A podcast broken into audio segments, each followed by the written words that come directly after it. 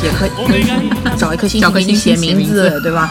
什么事情都做得出来的，什么 LED 大屏、户外音乐，什么都做得。呃我但是见的比较多的这种人，最后转行都是做资源类的工作了，嗯嗯就是他们确实制片类的对可制片类的能会有的比较适合，因为他们确实跟人 social，包括拉资源这方面会比较对擅长，但是不会接触到比较体制内容的东西。内容这一块是绝对不会不会找这种碰的人，让你碰了就完了。没等明我要自己要做什么，每天都在微博上爆料，所以有。有有这个想法的小朋友，可以劝他们先接触资源，就是其实在这个行业有资源还是有点力量的。对，对对，就哎，怎么讲到这里来了？忘记了。啊，因为说到米味这种制作公司，对对对对对突然说到了，哎说了一些本行的，但是我觉，但是我其实入行以来没有做过什么跟真的明星很相关的，就偶尔偶尔会有艺人接触到艺人，但是我最最开始就是对电视节目录制这件事情稍微有一点概念，是那个时候达人秀。我也是、啊。然后达人秀那个时候，我们学校被就是就是学生拉去当观众，对吧？你是当观众，我们是去做直接拉去做实习。不是，我们那个时候是就是去做现场观众的，现场观众管你一顿饭，然后还要拍手观众对，让那个你时候很多还要让你就是那个叫什么穿的时尚一点。然后嗯我印象蛮深的，就是我到了现场之后，反正那天看，呃，做了一整天，从从很累的从中午吧，大概从中午开始一直坐到了晚上大概十一二点。就是要没车回家了的那种，就是没办法，实在是，然后就回家。但其实他们录的话，可能录到三四点，对，因为那时候在达人秀，他们就是在那个上海音乐厅。上音乐厅，对对他们是上午场、下午录，下午场、晚上录，都是对，到半夜，半夜回来再开会。对，就一直在往后推这个时间。他这个我不知道到底是哪里出了问题，他反正就一直对，一直就在往往后推时间，然后你就很累。然后我就印象很深，我这是个恶性循环嘛？对，然后到了现场之后啊，就是我反正在擦鼻涕还是干嘛的，然后播出的时候 就看到你在那擦鼻涕。不是播出的时候，就把我擦鼻涕的这段剪在了哪一个选手的泪点那里，嗯就把它剪过去了。啊这是常规套路、啊。对对对对对就是你所有看到的 reaction 的镜头，可能都不是他真的当时当下的肯反应。定不是的，就就就最多，如果说你看到那种，比如说像歌手类的节目，现场不是要有观众要跟着跟唱、跟着嗯哭，那大多数是给钱的。现在可能不用了，但以前反正肯定是。而且我以前歌手的时候很多。一几年，一三一四年的时候，听说的版本是，呃，现场观众你能就是能能跟着一起有反应的三百，哭出来的六百，嗯就给你钱的，嗯，就就就为了节目效果嘛。对这种东西太多了那都是，这个是比较传统的节目制作体系里出来的，嗯因为以前我们做节目都要请中观众，对。所谓的拍手观众，就是录节目之前，先要有一段现场导演热场，是 是是。他先让你要开心起来 啊，我们来拍手，好吧，不嗯不，啊，我们拍五秒啊，哎五四三二一这样数硬数，然后那个观众都不知道为什么啊，干嘛就要我在那里干拍，大家。来一起笑啊，对，哎，好像哎没吃饭是吧？再来一次，十秒，好，掌声越来越响对，以前都是这样的。对，然后来我来我们来录一个站起来，然后我们来录一个欢呼。然后现在这个变成了演变成什么呢？就是会找一些 KOL 这种，嗯或者小红书这种博主去嗯做，然后通常会找比较漂亮的妹子坐在前排。是的呀，我就错失了一次去那个什么演员请指教，当演请就当位呃呃不是不是导演请指教，哦，当然是你。错失了一次去导演请指教现场当那个评委的机会，就是那种什么什么啊豆瓣观影团的这种机会就错失了。现我 我倒是想看看现在的录节目还要不要一开始先就哈哈哈笑一段，先哈哈笑一段，或者是先哭一段。来大家一起跟我一起来疑惑，嗯，来跟我一起来呃呃皱眉头，嗯，或者说是什么，然后跟我们一起来啧。不知道，就现在有可能还有可以补这种东西了，但以前反正都是一开始先拍手笑，因为呃，像现在做节目，我知道的是、呃、很多是会请专门的一些 UP 主啊，或者是嗯。抖音的这种博主去，蛮好的。去对，去给一些反应的。对的，因为这种人天生他作为置换嘛，对他是要做反应，你给我镜头，我给你反应。嗯，，win win。双赢对。其实这个套路到到哪个年代都一样，都会有的，只不过现在变得不一样。你就包括说，就是是像以以前的《快乐大本营天天向上》也是这样，嗯开场前都会让你来的啊，我们准备开场了啊，大家一起笑这种都有的。传统的电视类制作都是会这样的，现在可能不会，因为现在大部分是网综类比较多那。说真的，快本关掉嘛也是活该，因为他真的也是蛮又当又立的。他一直都是说啊，我们从来不卖门票的，但是现场就是有那么多的黄牛和工作人员卖票让你进去。不要说卖票了，卖票就还算好的，你知道比较真的比较就是厉害的是钱不让你进什么？不是是带相机，因为带相机进去，因为你知道。哦 idol 就追星圈嘛，嗯嗯嗯他们很多是要出图啊对对对什么的嘛，对对对对然后带相机就找门路带相机进去很贵，然后那时候多少钱啊？我记不得，还有多少年前？多少年前？让我想想，几年前，五年前。反正不同咖位不同价格的，就是你就是有几百的大概哦几百的也有，上千好几千的也都有的。然后上千也不算贵，我一直听说快本的门票要上万嘞。不是我说带相机进去哦，因为他们抓的很严，哦，带进去你稍微掏出来就会被抓。然后就是如果你有关系的话，就可能送一送。然后再牛逼一点的，他们是会直直接买官图。就是因为现场也会有拍现场图的摄影师嘛，那你知道这些图其实最后不是所有都会被用到的，嗯嗯那有一些就会流出来官摄，这种很多。现在不知道了，哦，那怎么说到这里谭 老师，合格的内娱人。怎么说到这里了？啊 说回去啊，就是，哎，说什么？快本关掉对吧？哎，我快本已经很多年不看了。我就是说，快本就是关掉就是活该呀，就是你不要又当又立，你真的你公开价目表，就是你明码标价，我这些东西怎么多少，就是比如说应援套餐多少钱，或者说是那个那个给给艺人的东西是多少钱，或者你真的你明码标价，你给我开个发票，这件事情可以做，我觉得是可以的，就是我想给主持人，或者是我想给谁给钱，我觉得就就就呃，不是说直接给人民币这么这么这么这么那个，就是这么露骨，就是，但是我你这个就是韩国电视台体系，就是我要给艺人应援，我送大米，大米对呀、应援，就是就是这个东西我觉得它是可以的，它不是不可以。但是因为我觉得快本会因为这件事情就是受到那么大震荡，是因为大家一直摆出一副我不收，或者说是我们不应该收，或者是你明面上说不清楚，你含糊其辞，你模棱两可。最后你要定性的时候，就看你那个时候运气怎么样了。定的好就是好，定的不好你就是不好。但是反而你如果真的，一开始的时候你明码标价了，或者说是大家都有一个比较规范一点的这个体系了，我真的就是就像哎直播打赏是一样的呀。我上个舰长一九八，对吧？给我我再买个什么小礼物几十块，就是你真的你有明码标价了，其实可以的。就是因为你不说清楚，一直都含含糊糊，然后像这种里面的空间太大了，你的有的人买一张门票几千，有的人上万，对吧？就是这种东西的灰色收入，你说你怎么管？没人管，管不了，那就不可以。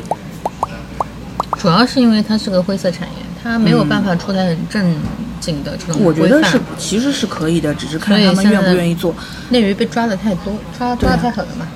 你说你要是真的就是明码标价，我就说我今天送一台咖啡车两万块钱，然后粉丝集资，我就弄个咖啡车来，我东西也看到了，然后对，就是韩国音乐，对吧？他 就是韩国就就是韩国那一套。对，其实他们其实分体系的嘛，就是你要做到什么样的程度的音乐，你是你是捐多少大米，捐多少花篮，还是搞搞几台咖啡车什么。这个东西就是是可以的。它人家是它的体系是比较完整的嘛，就是你所有东西，你如果有一套完整的行业规范的话，你就是可以做的。但是现在就是没有人去定这个标准，没有办法。而而且像那一那个什么，他们什么那个送了多少份的呃套点了所谓的套餐，然后拍一样的图反图，其实他根本都不需要生产这些东西。就是所谓的什么奶茶、点心、蛋糕那些东西的啊，说是送给主持人啦，送给艺人了，最后啊照片拿到了，其实根本没有，这个就是纯收钱，我的妈呀，还能这样？这变成哎卖月饼票了，我月饼票印出来，然后你卖掉，就是你你你用了，你可能拿，你如果不用的话，你直接去让人家回收，回收到还是到这个厂，他连月饼本身都不用生产，嗯，就是就是这这这就这就不不行呀，可以了，这个就是打没了呀，就是不行呀。所以为什么被掐的比较厉害？这很大程度上也是为什么电视媒体上没有选秀的原因，就是因为这个其实比较难管，就是在投票这个水分这里。很多情况下是没有办法管的。其实是可以的，只是看有没有人真的想去做这件事情。没有人会愿意有的人就是最主要的还是因为它里面背后背后这个利益的诱惑实在是太大了，嗯何必呢？就是只要不出事，我就要赚这个钱。嗯，怎么扯到这里来了？因为说到那个嘛，你说现在天天向上还有什么所谓的快乐星期六、是吧？都不太行的。但是你不得不说，芒果还是做综艺的一把好手。那肯定啊，对，因为它的芒果 TV 的综艺完整完整度还是很完成度还是很高的对啊，听说下个月那个披荆斩棘的哥哥要上来，啊。嗯，又来，姐姐还没结束，哥哥又来都已经录了，姐姐没结束，哥哥就来了。牛逼啊！我都惊呆了，好有钱哦！就是为什么这个要这么密集的录制？说明什么？说明资本来的太快，就像龙卷风。嗯，就是钱来了，你不得不做，你立刻马上给我做，不做这些钱就要流走了，不行，我一定要抓住这些钱。嗯嗯，哎呦，真的是旱的旱死，涝的涝死。嗯你看东方卫视他妈的到现在一个正经节目都没有，什么爱乐之都啊，呃，就是番茄的定位一直不是太讨喜。其实有什没办法么讨喜不讨喜的啦？就是就是上做就是决策层他的眼光他的眼界放到哪里，他想要做一个什么事情，他是保守还是说我要开拓创新？这个这个就是跟上面决策层他想要的东西。但是现在整个上海，哎呦，这会不会不能播？能播整个上海不管是 哔哔哔哔哔不，管是那个就是那个叫口罩还是哔哔哔哔哔不知道是不管是口罩还是他那个什么，就是强行给你码掉对 SMG 他做这些节目，他们求的只有一样东西，就是稳，没有别的了，就要稳。我不要新，不要好，不要和别人不一样，我只要稳。但是你只求，就是我们以前也说的呀，你想要做到八十分，你的目目目标就是一百，那你可能做个八十。如果你要做八十，然后你定，那我就做八十，那最后你能拿到的只有六十60或者不及格。嗯这个就是现实，嗯，求稳是没有用的。还有一些具体不可说原因。对，求稳就只能慢慢就是灭亡，没了。嗯，现在已经从电视台就电视综艺转到网络综艺了嘛，所以现在爱奇艺、芒果 TV、腾讯嗯，基本上就这三个大平台了嘛。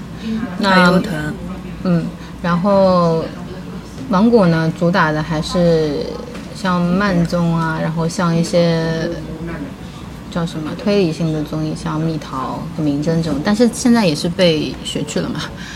但是那个哦对，又是梧桐，你看梧桐呀，爱萌探探探案，弄个范范范玮琪呀，罗话了。但是《萌探探探案》跟就是《明星大侦探》是完全不一样的，啊，我知道，我知道，嗯它不是一个事情，但是我因为吴桐这个人他有一点嗯情怀，所谓的我们说的情怀，就是他因为远了。不不不，他其实做《萌探探探案》嗯。有很大程度上他是想致敬以前的一些经典的东西。啊，真的，他会请到一他他有一点把王牌的套路套在那个《萌探探探案》里面，嗯。他每一期会请一些嗯。嗯经典角色的扮演者过来，比如说《西游记》啊，对吧？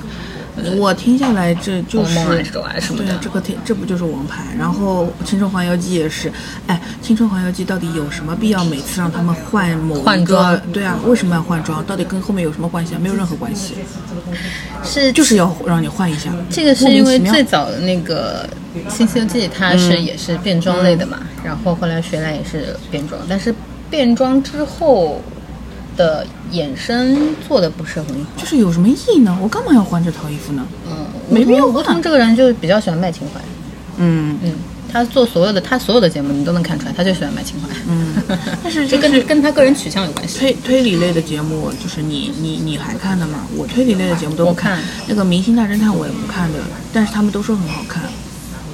哎呦，我不看的东西很多的，我到底在看什么啊？我平时 因为我自己是很喜欢推理类的这种东西的嘛，题材不管是剧、电影还是综艺，我全都看，包括韩综我看的太多了，原版的这些节目我全都看过。嗯，然后呃，嗯，《明星大侦探》跟《密室大逃脱》属于说本土化相对来说做的比较好的，就是学样学的像的。嗯嗯嗯。然后，但是你像开始推理吧，就是让我有点不太导演叫那什么习惯吴冕，是叫吴冕吗？忘了，蛮火的呀。嗯嗯嗯，嗯，是叫吴冕还是叫什么？我有点忘了。就是什么冕忘了，好像是的。随便你说下去。因为蜜桃跟明侦属于做的比较多期了，然后体系是比较完整的。就是你像明侦有很多很出圈的故事，确实是脚本就是剧本写的很好，嗯，就是你。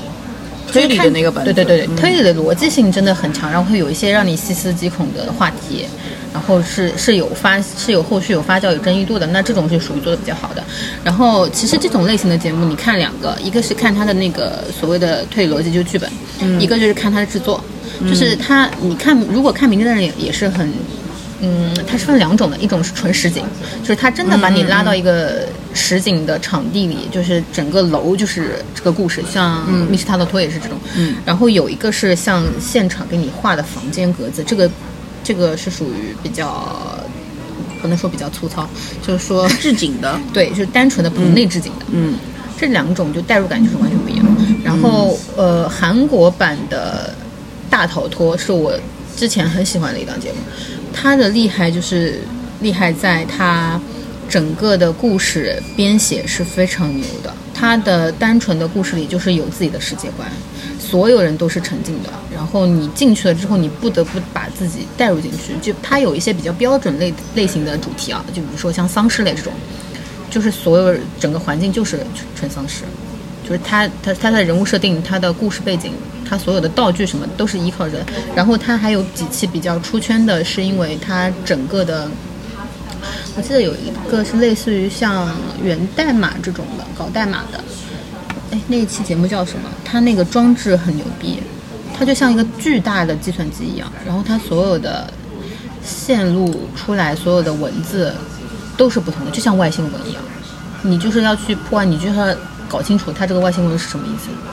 就它是真的是很烧脑的，就做的比较专业的。然后它比较好的就是它每一季的故事是有联动的，嗯，就比如说第一季有一个恐怖故事，它第二季还有这恐怖故事，然后所有的人物故事跟上一季是完全对应起来的，这个就是很牛逼。就人家是做了这个前面他想要把这个东西当成一个长期的事情来做对的。，就是每一季里面都是跟上一季是有呼应的，不管是人物角色的故事，还是说它衍生，还是说它所有的这种环节设计都是很牛逼。然后国内也在学，我觉得这个是可以借鉴的啦。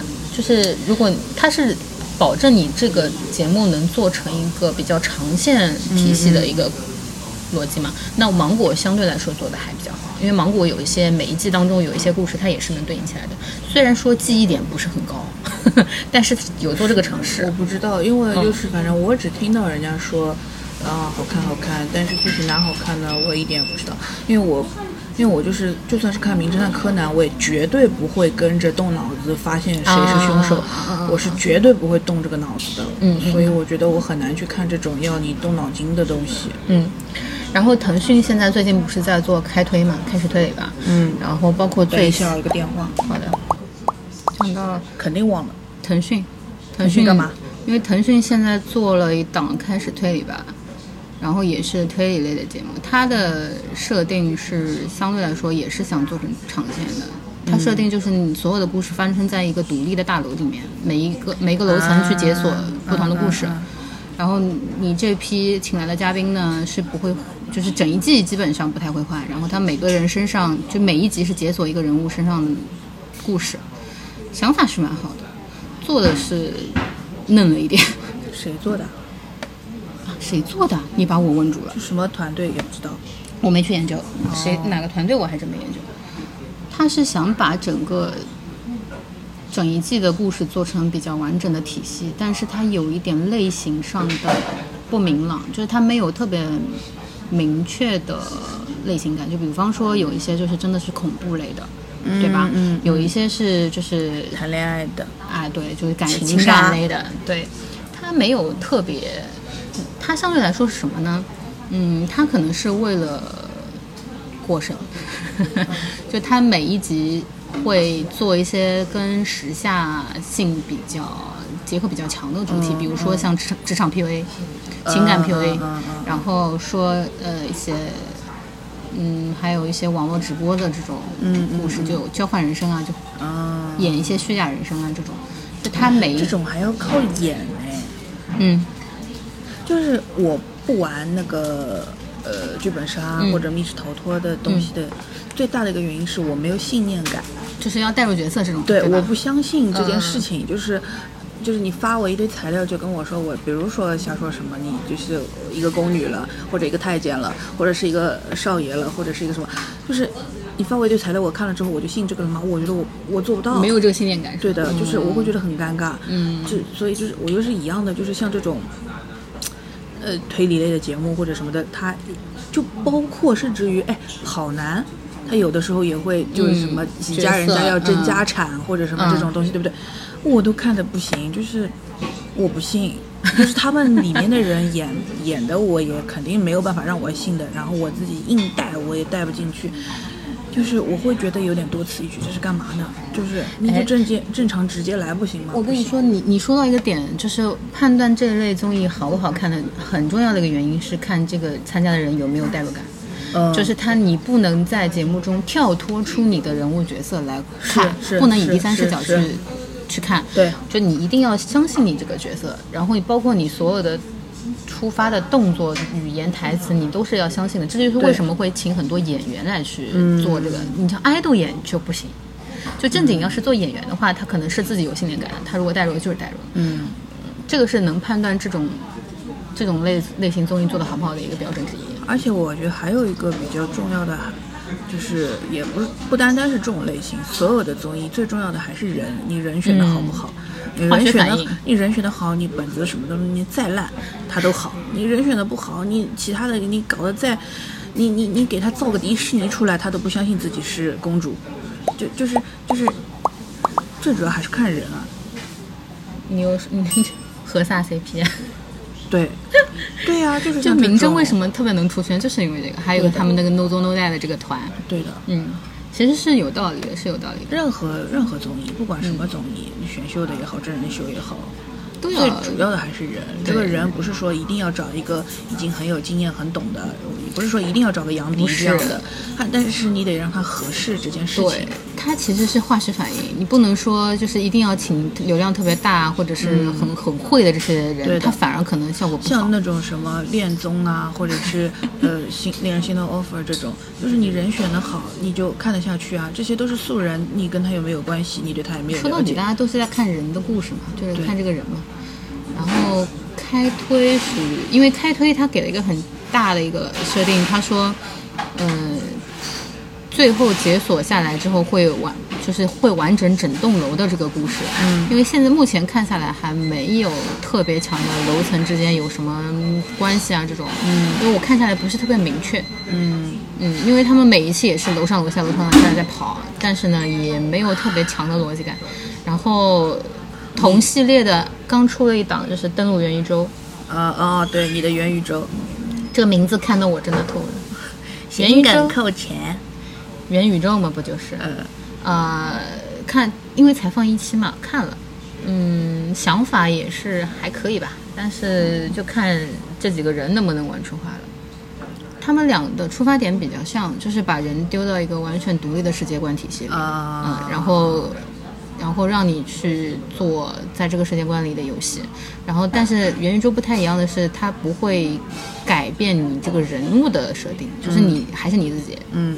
然后你以你以你自己身份登录元宇宙之后呢，它会给你一系列的禁忌，它比较像博弈类的游戏，就像生存游戏一样，就每每每每个游戏都是为了挣钱嘛，就嗯。挣你在这个世界内的通行货币，然后去一系列，因为现在还没有看到后面，我不知道后面的游戏的竞争体系是怎么样。如果做得好的话，应该还可以。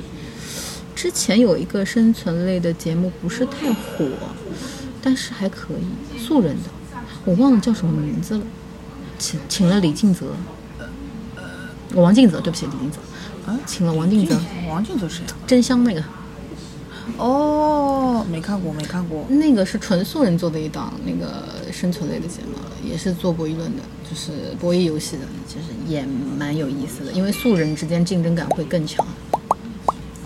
差不多了呀。反正我现在比较期待的是，我想，嗯我想看这个登陆元宇宙跟开始可以吧有没有节目联动，因为他们的大背景一个 team。嗯，应该是同一个 team，、因为他们所谓的大背景就都叫推事。哦，他们都，哎呦，现在也元宇宙了呀，多多重宇宙，妈的多重宇宙啊，就是一个同一个人，但是我散在不一样的宇宙里面会有怎么样子的？嗯，但元宇宙实在是不懂。但是登陆元宇宙目前因为第一期嘛，还没有嗯看到他跟外界有特别大反差的设定，没有的，或者是特别独立的一个设定，目前没有。目前像是一个博弈博弈游戏类的竞技，就是你看人跟人之间的合作啊什么的。因为我不知道后续发展会怎么样，但是反正如果说想看元宇宙类的这种节目的话，去看看《新世界》吧，网飞做的韩综，哦嗯，包了一整个岛。哦，他真的是完完整的一个，网飞还是有钱，嗯，有钱。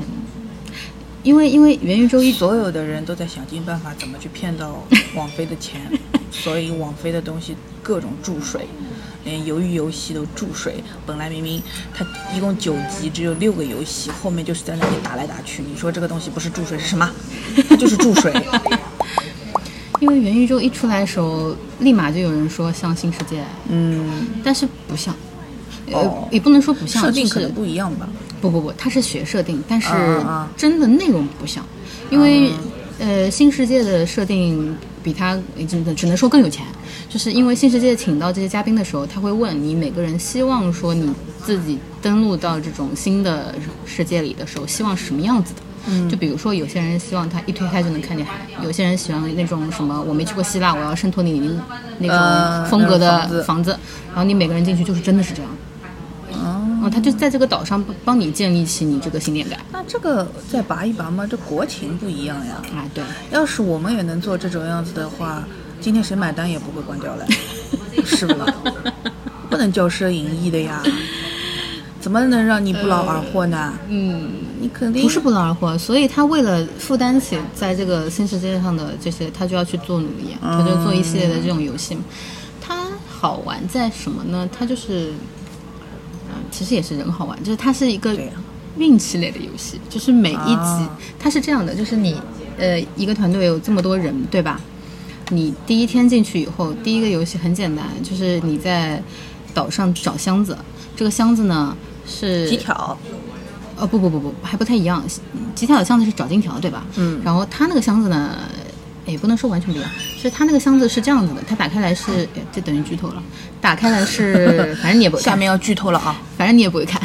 就打开来之后呢，它有两个选项，左边的选项是你可以得到固定资产多少多少，右边的选项是百分之五十的几率得到个 double double double 很高额的这种奖励。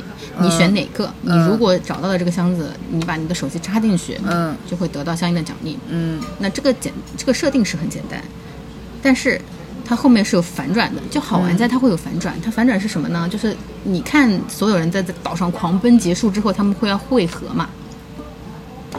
汇合之后，他们会说：“哎，我们当中，比方说最后一名的这个人人，或者说拿到一个特定箱子的人，他们有个他有权利可以干嘛干嘛，他有个 Joker 箱子，小丑箱子这不还是几条？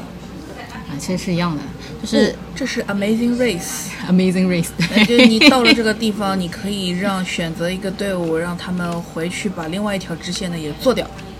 对，它的设定就是拿到那个小丑箱子的人呢，你可以不用选择就直接得到很高额的奖金，但是你有一个附加的给你的优先权是，你可以让现场的一个人少少掉一部分部分，而且这个部分是很高额的，就比他他他的奖金是一亿韩呃一亿这个元宇宙的币代币货币。说起来是就是看运气，但实际上看的是那个导演组呀，他想第一集是这样的事情更加的嗯戏剧化，对他就怎么去。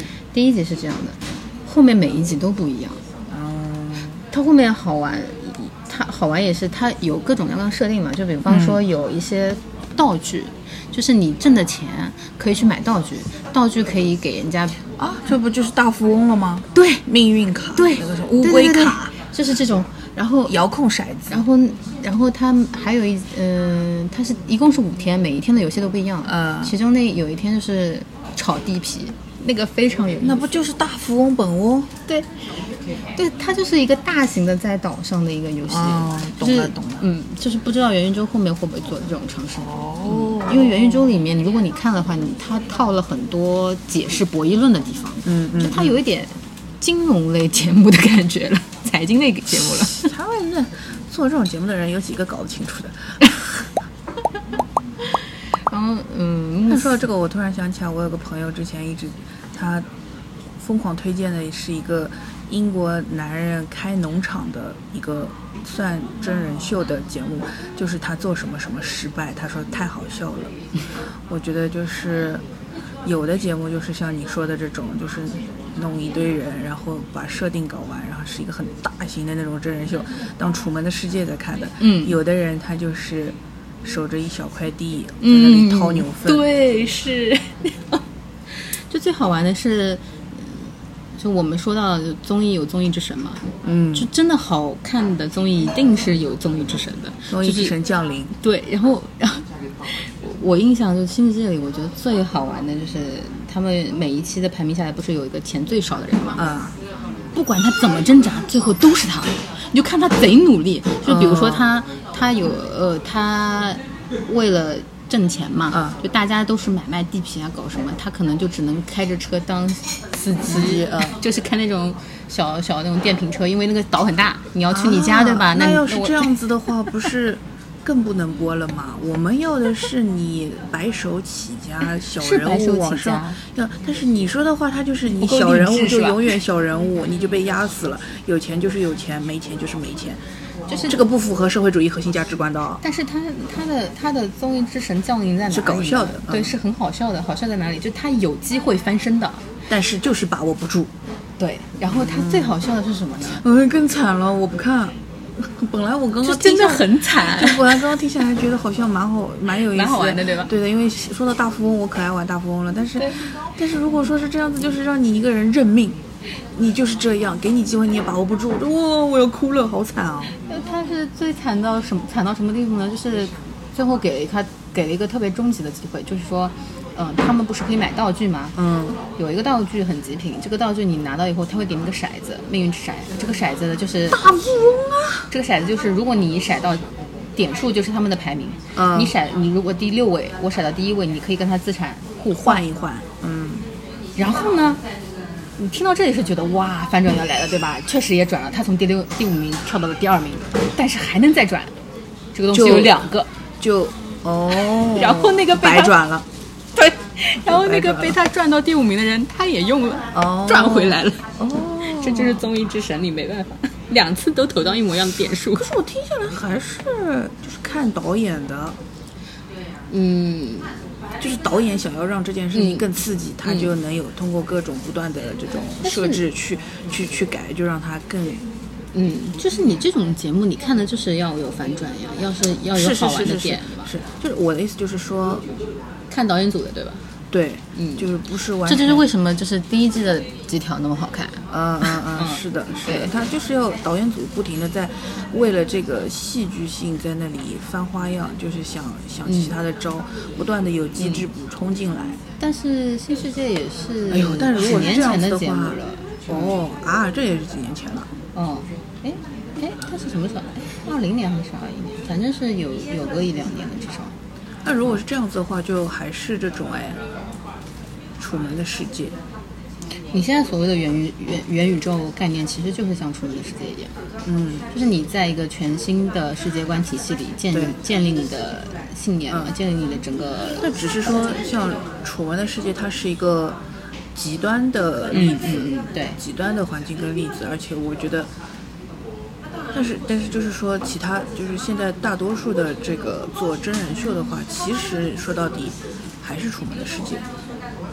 嗯你的你到底是你想把人性拿出来，就是就是就是嗯。想、我们想就是观众可能想看的的确是人性的恶的那一面，嗯。但是或者说或者说他为了是看人性好的那一面也有可能，但是你为了给观众看他们想看的东西，你要去引导，去灭，就是泯泯灭掉一点这个被拍的这个人的人性吗？或者说是被，就是这个在呈现在所有人面前的这个东西，你为了流量，为了收视率，为了话题度，为了什么，你可以去做一些违背你自己的这种，可以吗？其实不可以，其实不可以。但是现在很大一部分但是大家的尺度就是越来越，这个对下限越来越低了对，就是让你做这件事为了有流量，为了有话题度，他就是会去做这个。是，哎呀，一下子拔了太高了。但是你不得不承认，就是好玩的或者有记忆点的嗯，综艺哦，它确实是需要把你拽下来的。是的，是的，是的，嗯。是的，它就是要破掉你给人的这个印象，，对的，对的，才好玩。不破不立。嘛。对，你说一直在上面的哥们去看那个好了，什么锵锵三人行啊，什么十三幺三幺。啊，哎呦，sorry，sorry。sorry，这种也还是有人看了，啊，多少时间了？哦，呃一个多小时，够了，够了，够了，一个小时，就前面已经录了将近一个个小时时，30我掐掉了，然后这个又重新录的。哦，我的妈呀，啊，那差不多了，可以了，好了，近期也没有什么看过的。好了呀，至少下个礼拜有东西更了。嗯，一个多小时的话，又可以更两期。这一期性价比可高了，才付了六十块，上一期六百块，这一期六十块。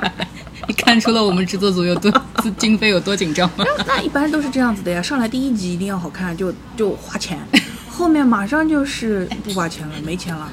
结果我们也被陷入了这种对的，垃圾套路里。对的，对的，后面样片嘛，总归要做做好的。啊，对的，样片就花点钱呀，后面不花嘛就不花了呀。笑死！好了，就到这里吧。再见。cry.